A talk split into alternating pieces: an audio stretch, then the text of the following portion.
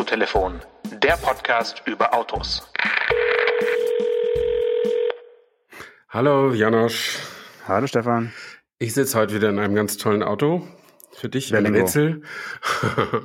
ähm, das Auto hat ähm, einen ganz seltsamen Gangwahlhebel direkt am Lenkrad. Äh, es hat einen, äh, eine Innenausstattung aus recycelbarem Material, so holzähnlich.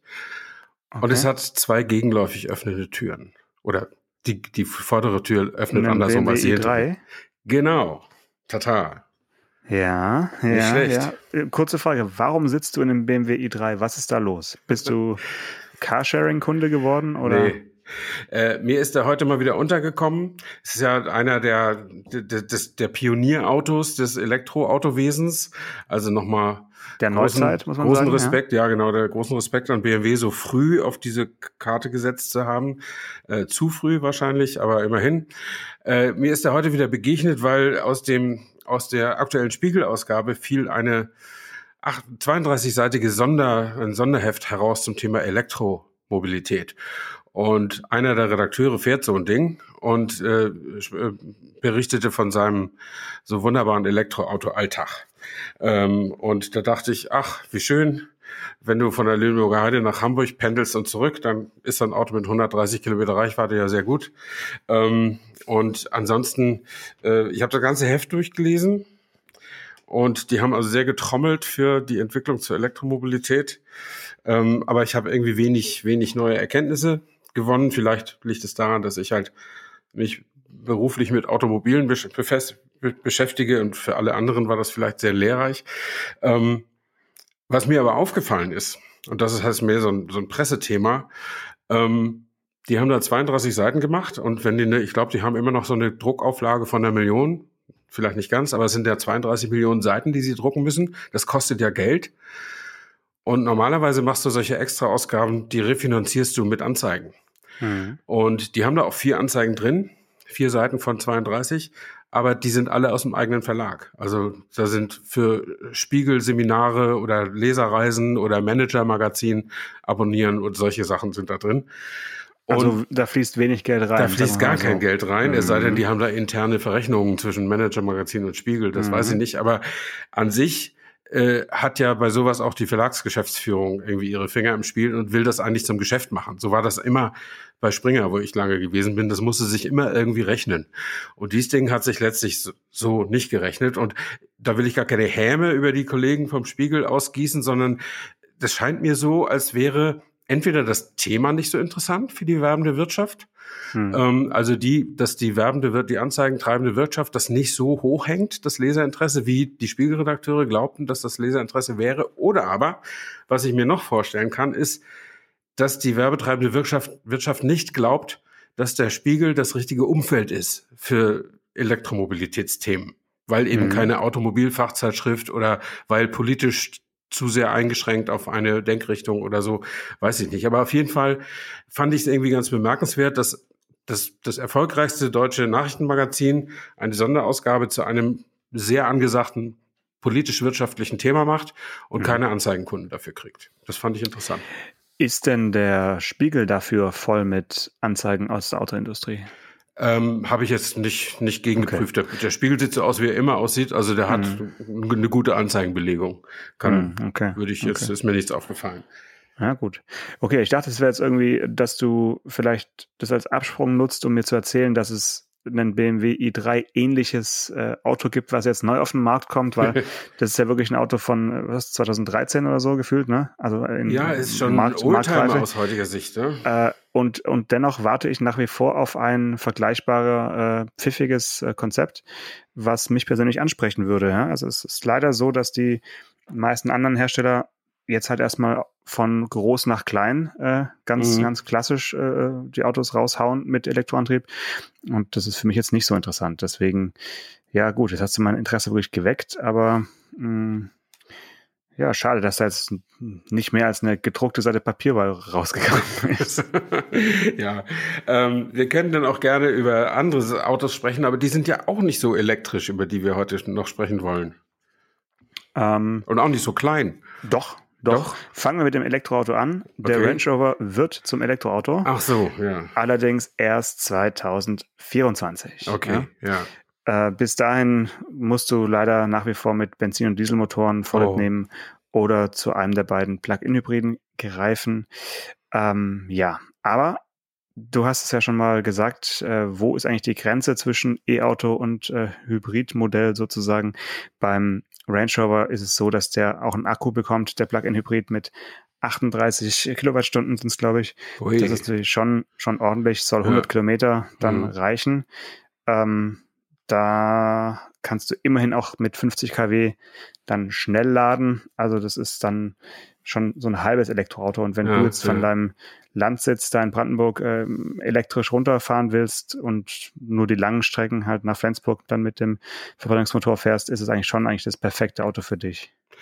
Ja, ja, also über, über Plug-in-Hybrid äh, stand auch eine, eine ganz interessante Doppelseite in diesem Spiegel-Spezial, äh, dass das vielleicht doch eine interessante Technologie wäre, wenn man nämlich genau so sich verhält, wie du es sagst, wenn man die Dinge auch wirklich auf Kurzstrecke konsequent nutzt und, äh, und auf, nur auf lang, wirklich nur auf Langstrecke dann den Verbrennungsmotor benutzt. Aber sag mal noch eine Nachfrage zu diesem Range Rover Plugin. Bist du sicher, der hat eine, eine, eine Akku drin von, was sagtest du, 38 Kilowattstunden? Ja. Und der soll dann für 100 Kilometer reichen? Mm, ja. Und das ist dann ein Verbrauch von 38 Kilowattstunden auf 100 Kilometer. Das ist ganz schön viel. So, ja gut, das Auto wiegt zweieinhalb Tonnen. Naja, aber ich meine, es, es, es stehen doch in diesen WLTP oder in diesen Normangaben stehen immer ja irgendwas mit 25 oder 22 äh, Kilowattstunden. Also 38 finde ich schon, finde ich schon ganz schön heftig, oder? Ich kann gerne nochmal, während äh, wir über ein anderes Thema reden, nochmal nee, die digitalen äh, Unterlagen nach. Aber vielleicht liege ich, du könntest mir auch sagen, dass ich falsch liege. Vielleicht, vielleicht äh, kann man das nicht so rechnen. Vielleicht äh, muss ja auch ein bisschen an Kapazität im Akku drin bleiben. Äh, das muss, glaube ich, sogar so sein, ähm, dass man nicht ganz auf Null fährt. Ähm, aber das ist mir jetzt nur so aufgefallen. Ja, aber also selbst wenn es der, der Bruttogehalt ist, den mhm. sie bisher nur verraten haben, was ich sogar glaube, weil zum äh, dass, dass für den Plug-in-Hybriden noch keine genauen technischen Daten vorliegen und wir wollen ja eigentlich den Nettogehalt wissen, weil der ja. dann den Verbrauch ähm, äh, bestimmt. Also gehen wir davon, gehen wir einfach mal zugunsten Land Rovers davon aus, dass es sich hier um mhm. den Bruttogehalt handelt. Ja. Naja, gut. Ja, das Auto ist schwer. Ne? Was sagtest du, über 2000 Kilo? Also der Plug-in auf jeden Fall über 2000 Kilo. Ne? Ja, ja, also die, die Nicht-Plug-ins wiegen alle äh, zweieinhalb Tonnen. Zweieinhalb? Wow. Ähm, da können wir übrigens noch vielleicht, was wir sonst nie machen, aber eine kleine Bemerkung zur letzten Woche, als wir über den VW-Bus gesprochen haben, den neuen ja. T7. Da haben wir ja auch beide gesagt, no, ist auch ganz schön schwer, die Kiste, 1900 Kilo oder irgendwie sowas. Was wir unterschlagen haben, und das Ehre wem Ehre gebührt, ist immerhin ungefähr 200 Kilo leichter als das Vorgängermodell. Das kann man vielleicht ja, mal sagen. Ne? Ja, gut, das kann man sagen, aber dann muss man dann auch fairerweise sagen, wo es daherkommt. Also es kommt zum Beispiel 45 Kilo beim, beim Multivan von, den, äh, von der Achskonstruktion. Mhm. Und da könnte man natürlich sagen, na gut, der Schritt von einer für Nutzfahrzeuge konstruierten Achse, die also wirklich robust, Schwerlast ja. und so weiter, zu einer Pkw-Achse, das ist natürlich ein, ein Gewichtsvorteil, der jetzt nicht so aussagt, wie langlebig dann diese Achskonstruktion ist im Vergleich zu bisherigen. Ne? Also viel Material an der Stelle ist natürlich einerseits schlecht, weil es ungefähr, ungefährte ähm, Massen sind, mhm. aber es ist halt vielleicht auch einfach sehr stabil und sehr robust bisher ausgelegt gewesen beim VW-Bus. Also es, sie haben was rausgeholt, aber verglichen mit anderen Autos dieser Größe haben sie auch noch nicht so sensationell viel rausgeholt. Mhm. Also das ist mhm. jetzt auch kein Leichtgewicht im Sinne von ja. ähm, super Vorbild und, und, und Leichtbau ja, der, der okay. Neumotivant. Aber, Aber 2005, ja? 2500 sind echt ein Wort beim Range Rover. Und ich kann mich erinnern, die Generation, die bis jetzt noch zur Verfügung steht, ähm, als die auf den Markt kam, da waren sie sehr stolz, dass sie da auch zwei oder 300 Kilo rausgeholt haben zum Vorgänger. Ähm, und ich dachte, dass sie, dass sie leichter wären als 2500 Kilo, aber ist auch schon ein paar Jahre her. Habe ich dann wieder vergessen. Also ist zwar ein sehr großes Auto, aber 2500 und ist auch ein strammes Gewicht. Ja, gut, es ist halt auch immer noch mehr Technik reingewandert, ne? Ja, also das ja. muss mhm. man auch sehen bei dem Auto. Da ist ja wirklich alles, alles drin, was man sich so wünscht oder äh, vorstellen kann. Wünschen mhm. würde ich jetzt nicht sagen. Ja. ja, ja, aber jetzt ist er ja ähm, nicht mehr geheim. Also ich musste ja wirklich ja. Äh, mir auf die Lippen beißen und dir nicht erzählen, wie das Ding aussieht. Äh, letzte Woche. Jetzt sind die Fotos alle öffentlich. Man kann sich diverse Weltpremieren-Videos anschauen und ähm, ähm, was sagst du denn jetzt dazu? Also von schräg vorne ist er ja hm, sage ich mal, die logische Weiterentwicklung des bisherigen. Ne? Ja. Also die, die große Überraschung ist dann, wenn du ums Auto rumläufst, oder? Genau, also von schräg vorne sieht er aus wie, also ich habe sofort gesagt, aha, das ist die neue, das neue Land Rover Design, die, die man eben, das man ja auch im Defender findet. Ähm, und äh, die Seite, die, dieses Profil ist typisch Range Rover ganz, ganz klassisch, wie ich finde. Nur noch cleaner, als es schon war. Also diese Türen, diese ganzen Flächen, die haben überhaupt keine Sicken, kein gar nichts mehr. Das ist so fast schon steril, das Auto. So clean ist das gemacht. Mhm. Und hinten, da muss man sich aber echt dran gewöhnen. Also, Falter, Falter. Ja, das ist wie beim Discovery eher hoch als breit, die, die optische Wirkung. Auch wenn der Range Rover im Gegensatz zum Discovery hinten nicht eine Erhöhung des Daches hat, äh, äh, sondern so, ich will nicht sagen coupéhaft, aber die Dachlinie fällt halt ein bisschen nach unten ab. Ähm, aber der, für mich sieht das Heck auf den ersten Blick so aus, als wenn du da eine Schublade rausziehen kannst. Weißt du? Und wie so ein Honda E von vorne, irgendwie so ein bisschen. Also das, ja, das finde ich total ja, schwierig. Äh, und vor allen Dingen sieht es überhaupt nicht so großmächtig aus, wie das ganze Auto mhm. normalerweise aussieht. Es hat so ein bisschen was von Understatement, von, also die Heckansicht zumindest. Mhm. Dann ist er aber auch schon an dir vorbeigebrettert. Das heißt, dann ist es auch irgendwie ein bisschen cool. äh, also diese, diese schwarzen Blenden, die da, die da sind, die sich so rumziehen und du kannst dann, ja. du kannst auch äh, als Wunsch unten auch noch eine haben, dann hast du also wirklich so eine Art ja, Rechteck äh, als, als dunkle Blende. Die beherbergen ja tatsächlich die Rücklichter und Blinker und äh, die Blinker sind oben in der in der Leiste, wo dann dieses Range Rover draufsteht, ja. dahinter integriert und, und haben eben auch diesen dynamischen äh, Leuchteffekt dann. Mhm.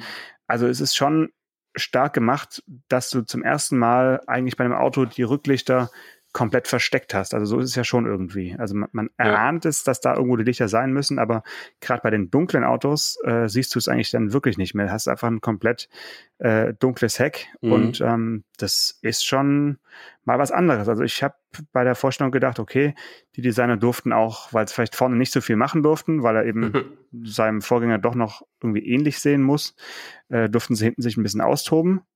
Und ja, das, das haben sie auch dann wirklich gemacht, muss man sagen. Ne? Ja, ja. Ich kann übrigens allen unseren Hörern, die sich wirklich dafür interessieren, wie das Auto aussieht und nicht auf unsere verbalen Beschreibungen da vertrauen, äh, einfach mal äh, guckt euch einfach mal die die Weltpremiere an auf YouTube, die Designpräsentation vom Chefdesigner Gary McGovern.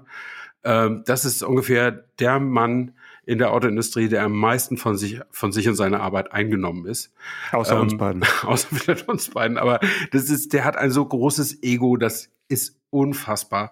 Und es ist toll, ihm zuzuhören. Er hat so eine schöne, ich weiß nicht, kommt der aus, kommt er aus Schottland oder der hat so einen eigentümlichen englischen Akzent, spricht aber sehr langsam, man kann das gut verstehen. Und der hat diese Präsentation mit den Worten unfehlbar begonnen. Das fiel gleich im ersten oder zweiten Satz. Und das ist dann, das ist der Ton, der dann gesetzt ist und dann zieht sich das so durch. Das macht unfassbar viel Spaß. Und dann kann man auch das Auto mal sehen und sich nicht nur anhören, wie es aussieht. Also er ist garantiert kein Schotte, weil dann würdest du nichts mehr verstehen. Ja, ähm, eben, eigentlich er, ja, ne? Er kommt aus äh, Coventry, glaube ich. Also Coventry, doch Südengland, ne? Ja. West Midlands, ja. ja. Ähm, aber also es ist, es ist schön, ihm, ihm, ihm zuzuhören. Ja? Das, das ist, äh, hast du vollkommen recht. Du hättest auch unsere Instagram-Seite empfehlen können. Da haben wir ja äh, pünktlich die, die Bilder gezeigt. Also gerade auch die Seitenansicht, die von Stefan gerade genannt wurde. Also da nochmal kurz durchwischen und nochmal gucken, wie es wie es aussieht. Da gibt es auch einen Arbeitsnachweis von mir, dass ich auch wirklich in dem Auto schon drin saß. ja, das ist auch wichtig. Das ist wichtig. Und ja. danach dann noch natürlich das, ähm, das Designvideo anschauen. Das, das lohnt sich auf jeden Fall. Ähm, was mir auffiel, und ich habe es noch angesprochen, warum ist es so? Wenn man hinter dem Auto steht, sind mir auch oben diese beiden Haifisch-Antennen mhm. auf dem mhm. Dach aufgefallen. Genau. Das äh, hat ja schon mal einen äh, Land Rover gehabt und es ist, hat, hat also wirklich technische Gründe. Sie mhm. kriegen nicht mehr alle äh, Antennen und, ähm, und so weiter ja. in ein so ein Ding unter. Und dann habe ich gesagt, ja gut, dann nächstes Mal dann drei. also ja, es kann durchaus sein, weil Das ist noch kein äh, irgendwie 5G oder so. Das ist Mhm. alles noch, äh, sag ich mal, Standardware und es wird halt immer mehr. Ne? Also die, das ja. sind schon äh, rollende äh, Handymasten inzwischen, die Mhm, Autos. Ja. Sag mal, und was sagtest du, äh, ist das an, vielleicht ist mir an mir vorbeigegangen, ab Hm. 2024 wird der Range Rover elektrisch? Da gibt's ihn dann auch als Elektroauto, genau. Also als rein, mit, dasselbe Riesenteil mit, mit Batterien drin, ja? ja, genau. Wow. Ja, das bin ich ja sehr gespannt. Die sollen ja, die sollen ja im, ähm, im Gelände total super sein, die elektrisch angetriebenen Autos. Äh, das, das hat mir neulich, ist jetzt keine ganz, ganz, äh, ganz unabhängige Quelle, das hat mir neulich der, der Pressesprecher von Jeep erzählt, dass die Plug-in-Hybrid-Modelle vom Wrangler total capable sind im, im Gelände, also Ja, total da, bist du, super. da bist du Markus auf den, auf den Leim Nein, gegangen. weil, naja, ich ich meine, die haben, so, ein- so ein Elektromotor hat enormes Drehmoment. Drehmoment von Ja, vorne. stimmt, ne? Und äh, insofern ist das, ist das ja zumindest mal äh, plausibel. Und das, ich selbst aber habe das noch nie ausprobiert. Bist du schon mal elektrisch im, im Mhm. Gelände gewesen? Ich bin tatsächlich bei Jeep, äh, den Renegade, den, den neuen, der heißt ja dann 4XE, ist ja, Ja. quasi dessen Allradmodell. Es gibt ja auch nur noch den als Allrad, also du Mhm. kriegst nichts anderes mehr, deswegen muss Jeep als alte Allradmarke sagen, das ist super capable. Ja. Ähm, es gab da auf diesem äh, Handling oder auf diesem Gelände-Parcours im Wald die ein oder anderen Situationen, wo, wo, wo so ein Ding an seine Grenzen kam. Das hat einfach elektronische Gründe. Und das Mhm. ist halt genau der Punkt. Also wenn ich mir vorstelle, wir beide äh, quer durch Australien mit einem, äh, ja, mit einer elektrischen Hinterachse, da fallen auf der, auf der Strecke garantiert dann drei oder vier solche Teile einfach aus, wegen Temperatur oder Ja, was auch immer. Also, das kann und dann, sein, ja. Und dann Ja. hast du halt Pech. Also, Mhm. ne, so, solange du das ab und zu mal machst und irgendwie in Skiurlaub fährst und Mhm. so fährst wie 99,9 Prozent aller Kunden dieser Fahrzeugklasse, ist es bestimmt keine schlechte Idee und ähm, auch, auch eine gute Sache. Aber jetzt zu sagen, das ist aber jetzt die Sensation im Gelände, also, da wäre ich ein bisschen vorsichtig, weil einfach Okay. die, die, die Robustheit ähm, glaube ich, nicht gegeben ist. Da ist ein Untersetzungsgetriebe und irgendwie ein vor sich hin äh, brummendes Dieselmotörchen, glaube ich, dann doch ein bisschen Okay, äh, ja, langlebiger, sage ich mal, vielleicht Ja, auch. okay. Ja, weil du, du weißt ja auch von E-Autos, die können ja auch jetzt nicht unendlich oft äh, von 0 auf 100 beschleunigen. Also, nee, nee, ja. Und im Gelände ja, wird sowas ja auch sehr beansprucht, wenn man es jetzt wirklich ernst meint. Mhm, Dann mhm. hast du ja auch da Temperaturen wahrscheinlich, die eher nicht so gesund sind für, für lange Klettertouren. Ja. ja, ja. Ja, aber wie gesagt, also Range Rover äh, kommt auch voll elektrisch. Und dann werden sich an, wird an dem Preis aber äh, natürlich nichts mehr nach unten ändern. Ne? Also die, der beginnt jetzt bei 121.200. Und wie, der, der, der normale, der Benziner? Der normale, ja. Mhm, Wow, Genau. 121.000. Mhm. Ich meine, Mhm. die, die müssen ja auf Gedeih und Verderb den Wagen so hoch positionieren und so top designen und verarbeiten und so exklusiv ausstatten, wie sie nur können, weil sie ja äh, im Gegensatz zum Start der letzten Generation haben sie inzwischen zwei neue Wettbewerber, nämlich einen von Bentley und einen von Rolls-Royce. Ähm, und die zielen ja auf dieselbe Klientel, äh, ohne diesen super Luxus-Image-Wert mitbringen zu können. Ne? Und insofern, dass das Auto jetzt nicht gerade zum, zum Startpreis von 95.000 losgeht, also ist, ist schon nachvollziehbar, aber es ist ein stattlicher Preis, ne? 120.000? Ja, und es sind auch noch andere dazugekommen. Ne? Ich meine, du hast den, den BMW X7, der ist ja, Ja, auch stimmt. im Prinzip noch, ja. kompletter äh, Wettbewerber, der, der seit 2019 erst neu dazugekommen ist. Mhm. Und bei Mercedes äh, GLS, gut, den gab es auch davor schon Mhm, so ein mhm. bisschen, aber so richtig voll auf Luxus haben sie ihn ja auch erst seit einigen Jahren dann irgendwie ge, ge, ge, gepimpt, sage ich mal. Also ja, das ist nicht leichter geworden. Äh, deswegen glaube ich, betonen sie auch, dass sie eben so diese, diese I- Ikone sind. Und beim Stichwort Ikone äh, sind wir schon beim nächsten Auto, über das wir reden müssen. Äh, da haben sich bei mir natürlich schon die Nackenhaare aufgestellt, als es hieß, dass es hier ähm, wieder was Neues, Ikonenhaftes gibt. Du hast es dir angeschaut und würdest du sagen, es ist berechtigt, Äh, ich rede jetzt nicht von der Historie dieses Autos, sondern von dem neuen Auto. Also kann man von einem Auto, was man neu zeigt, wenn man nicht Gary McGovern heißt, von einer Ikone sprechen? Äh, nee, kann man natürlich grundsätzlich nicht. Aber wenn man, äh, wenn man die Marke Mercedes ist und das Kürzel SL in der Historie eben hat, tut man das eben. Ne? Und nun gibt es halt einen neuen SL und der ist nun auch schon wieder ikonisch. Ja. Ja. So ist es halt. Aber ich finde ihn toll designt, muss ich sagen. Der gefällt mir sehr, sehr gut. Vor allen Dingen im Vergleich zu seinem direkten Vorgänger. Mhm. Ähm, aber äh, Ikone ist natürlich, du kannst ja genauso wenig sagen, äh, du bringst ein neues Produkt oder, oder jemand äh, bringt als Musiker seine erste Single raus oder jemand schießt als Fußballer sein erstes Tor und dann nennst du das Klassiker. Legende oder so. Das geht nicht. Ne? Ja, aber das, das, das wurde doch hier schon wieder sehr bemüht. Also wirklich witzigerweise bei beiden Autos, über die wir sprechen. Und das liegt ja, ja nur an ihrer, an ihrer langen Historie, an, ja, ihren vielen Vorgängermodellen. Beim SL kommt jetzt hinzu, also ich, du hörst schon meine Stimme, ich, ich finde es ein bisschen lustig, dass sie, dass sie hier den jetzt einfach nur mal als AMG äh, bringen. Ja, also der, weil der SL war für mich bisher, also bis äh, zum Vorgänger, mhm. immer so ein Beispiel für eben kein äh, Porsche, kein, kein Sportwagen, genau. kein Sportwagen, kein Krawall, äh, sondern eigentlich sowas bisschen Understatement auch und trotzdem halt Leistung ohne Ende und ähm, einfach souverän, wo es nur geht, luxuriös und ähm, alle anderen Leute können mir egal sein, so um mich mhm. herum, wenn ich in, in so einem Ding drin sitze. Jetzt hat man es äh, AMG übergeben, das Projekt. Die haben das entwickelt. Da kann man sagen, äh, Hochachtung natürlich davor, davor, dass man bei Null anfangen kann und dann eben eine, äh, in Anführungszeichen, Ikone ähm, auf den Markt mhm. äh, bringt.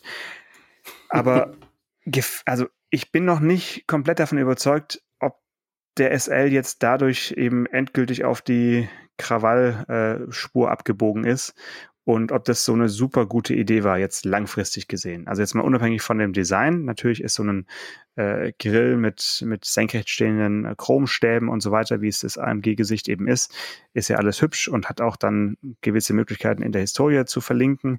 Aber ich bin da dann doch gedanklich immer eher beim SLR hm. und nicht beim SL. Und irgendwie ist es so ein bisschen so ein SLR äh, Roadster geworden, findest du nicht? Ja, es ist natürlich, wir reden ja immer im, im Autobereich immer viel von Positionierung und gerade wenn wir bei sehr teuren und sehr luxuriösen und hochgezüchteten Autos unterwegs sind, werden die Zielgruppen ja auch immer kleiner und deswegen kommt es natürlich auf eine sehr, sehr gute Positionierung an, so dass du auch die Zielgruppe auch richtig triffst. Und was ich irgendwie ganz attraktiv finde, jetzt aus Sicht von AMG, dass die mh, immer mal wieder was auslaufen lassen, was sie haben, äh, und dann was ganz Neues machen. Also keine, das ist ja kein Nachfolger vom GT, sondern das ist jetzt der neue SL. Und das ist ein ganz anderes Fahrzeugkonzept, ganz anderes Auto. Es hat vier Sitze, also auch wenn nur zwei plus zwei. Aber ähm, und äh, und es ist natürlich irgendwie auch so ein bisschen, ich weiß nicht, die haben es wohl selber gemacht, aber es ist natürlich trotzdem ein Mercedes, oder? Ich meine, der der AMG GT, der wurde doch als AMG verstanden.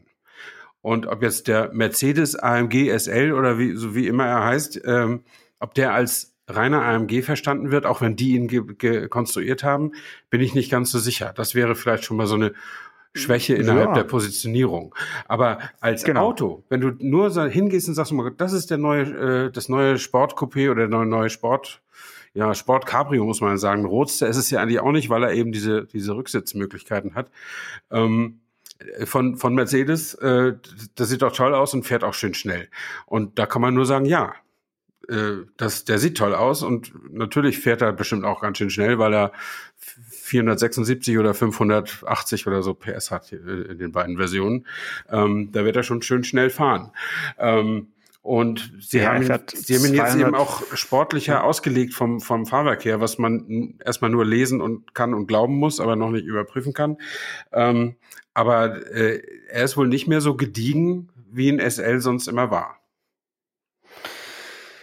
Genau, ja. Und das muss man erstmal lernen, ähm, finde ich, weil bisher war es halt einfach gediegen, so ein SL. Ja, ne? also, ja. also, und auch, auch das Ikonenhafte des SL kommt, äh, ist, ist sehr mit, mit dem gediegenen Komfort und äh, eben ver verbunden. Und ja, jetzt haben sie halt zwei äh, zwei Motoren dahingestellt, haben es richtig krachen lassen. Dann hast du schon gesagt, es gibt also entweder, ähm, was, was, was sind es, 585 PS ähm, oder was war das andere?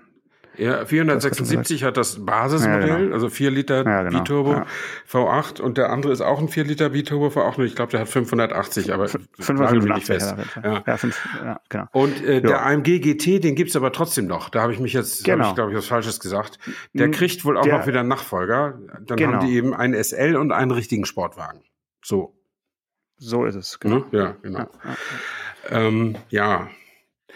Also ich finde, dass der äh, der AMG, äh, der SL hatte immer seine Berechtigung, weil er irgendwie auch nie so getan hat, als wäre er der Porsche Killer. Also, ja. ne? Also insofern und, und jetzt und das tut er aber vollkommen so. Jetzt ist er optisch etwas aggressiver oder deutlich aggressiver und eben auch durch seine Herkunft und ich bin sicher, dass wenn du den startest, dass der auch dieser Höllen dieser Höllensound aller AMG hinten rauskommt. Ähm, und dann tut er natürlich erstmal so, der beschleunigt auch in dreieinhalb Sekunden auf 100. Das ist auch, da muss ein Porsche 911 auch, kann er auch im Grundmodell nicht hinterherkommen. Ähm, und äh, ja, das ist, aber ob das, ja, ich, man müsste ihn wirklich fahren, um zu sehen, ob man den als, als ja, 911er Konkurrenten wahrnimmt oder eben auch nicht. Ja. Hm, hm.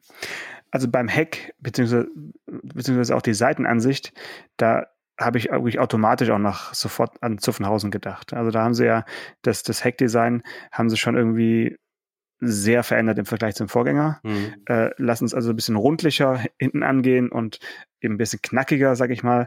Und man darf ja auch nochmal sagen, dass zum ersten Mal seit 20 Jahren jetzt eben ein Stoffverdeck da oben drauf ja, sitzt und äh, kein, cool.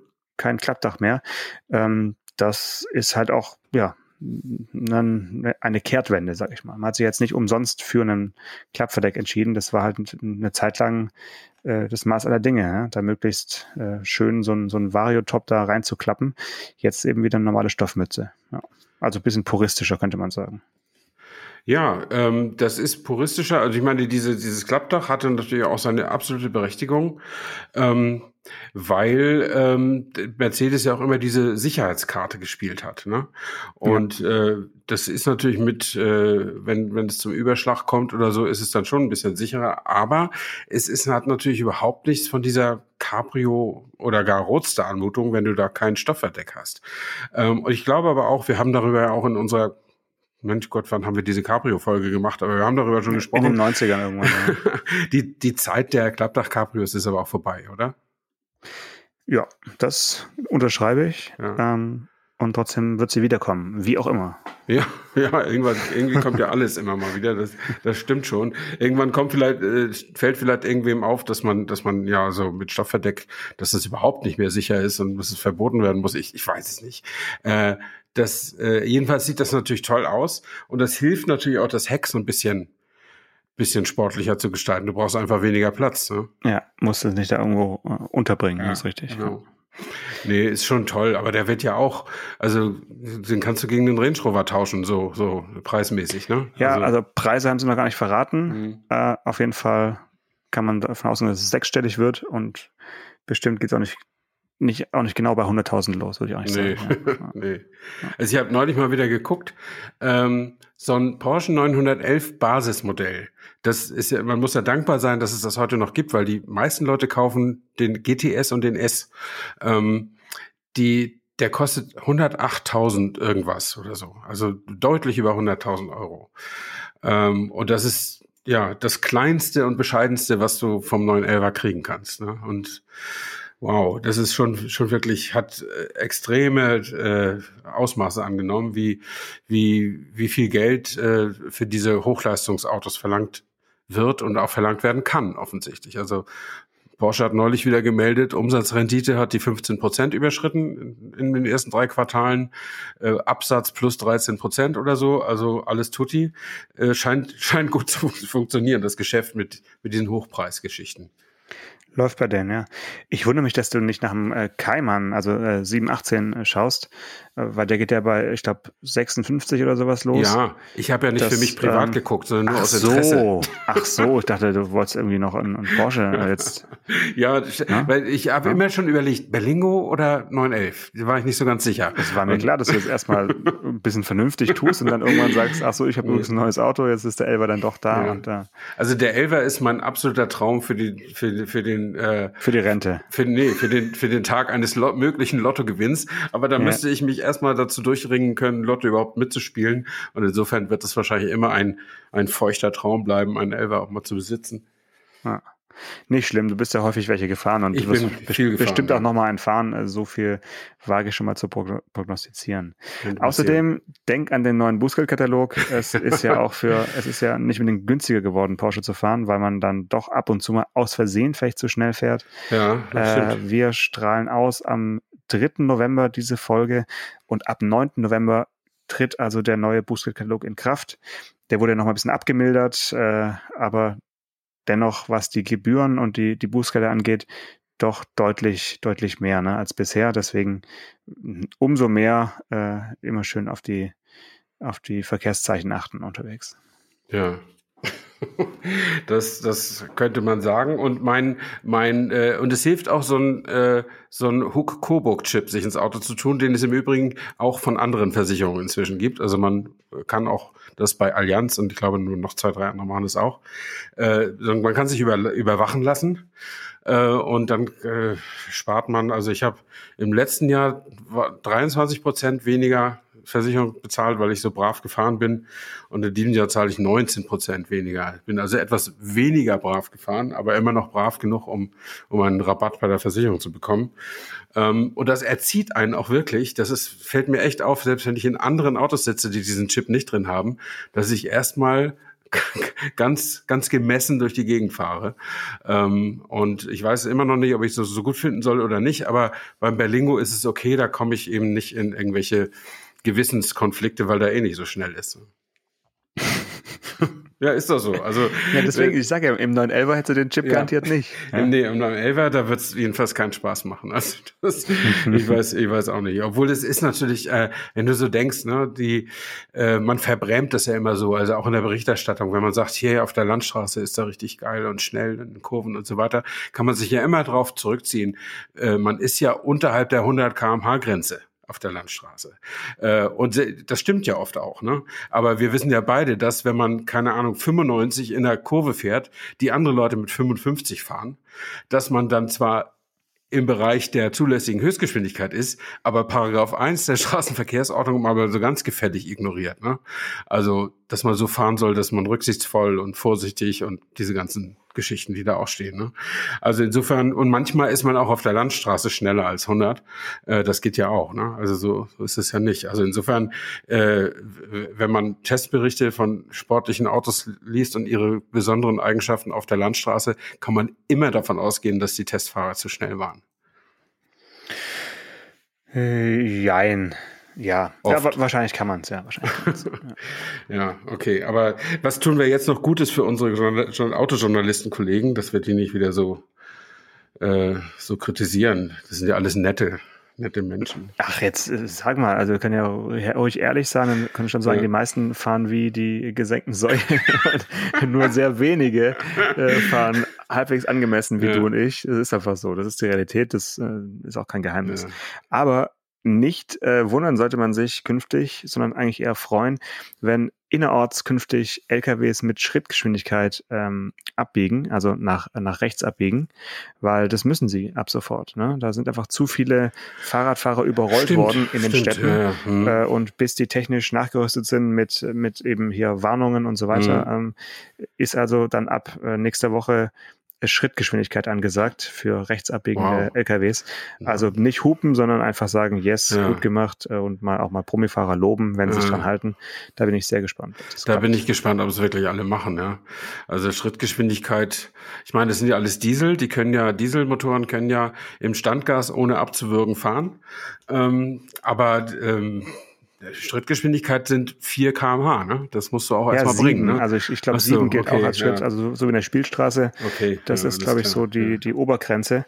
Ähm, oder man könnte auch denken, vielleicht hören sie einfach unseren Podcast und sind irgendwie deswegen so ein bisschen ver, ver, verträumt oder so. Ne? Also, ach so, apropos, da hatten wir noch eine, noch eine, Hörer, äh, eine Hörer ähm, Zusendung. Ja. Die äh, wollen wir euch nicht vorenthalten, würde ich sagen. Der Genau. hat uns geschrieben, äh, er hätte in den letzten dreieinhalb Monaten alle Folgen nachgehört. Also überschlagen. Und wir sind jetzt bei 160. Ja. Wie viele Stunden sind's? Ja, so ungefähr 80 Stunden, etwas mehr. Hm. 80 Stunden. Ja. Und äh, er meinte halt irgendwie, er hätte dadurch gefühlt mehr Zeit mit uns als mit seiner Verlobten verbracht. Ja, das fand ich auch sehr, sehr schön und ich möchte den Kollegen herzlich grüßen und vor allen Dingen möchte ich mich mal direkt an seine Verlobte wenden. Ja. Wenn der Warte, Carsten, warte kurz, warte. warte. Ich mache schöne Musik dazu. okay, wenn, wenn der Carsten, so viel kann man vielleicht sagen, wenn er dir, liebe Verlobte, jetzt demnächst sagt, er muss noch mal Folge 37 nachhören, weil er noch was checken will, ähm, wa- was wir in Folge 127 gesagt haben, ob das auch stimmt, dann sieh zu, dass du den anderen findest. Warum? Jetzt, das fand ich jetzt echt ein bisschen frech. Nein, ich finde es total super und dass jemand sich, dass jemand alle Folgen nachgehört hat. Und wir sehen das ja auch in unserer Statistik, dass wir tatsächlich regelmäßig ähm, mehr, also wir haben etwa die Hälfte unserer Wochenergebnisse sind ist auf der aktuellen Folge und die andere Hälfte ist im Backkatalog unterwegs. Und das ist ja eigentlich auch eine schöne Entwicklung. Und ich höre sowas auch wirklich gerne und äh, mit Sicherheit hat Carsten und seine Verlobte haben jetzt auch verstanden, dass ich das nicht so ernst gemeint habe. Ich wünsche eine glückliche Hochzeit. Genau, und äh, wir freuen uns auf die Einladung. Bis dann. Ciao, ciao. Ciao. Autotelefon, der Podcast über Autos. Mit Stefan Anker und Paul Janosch Ersing.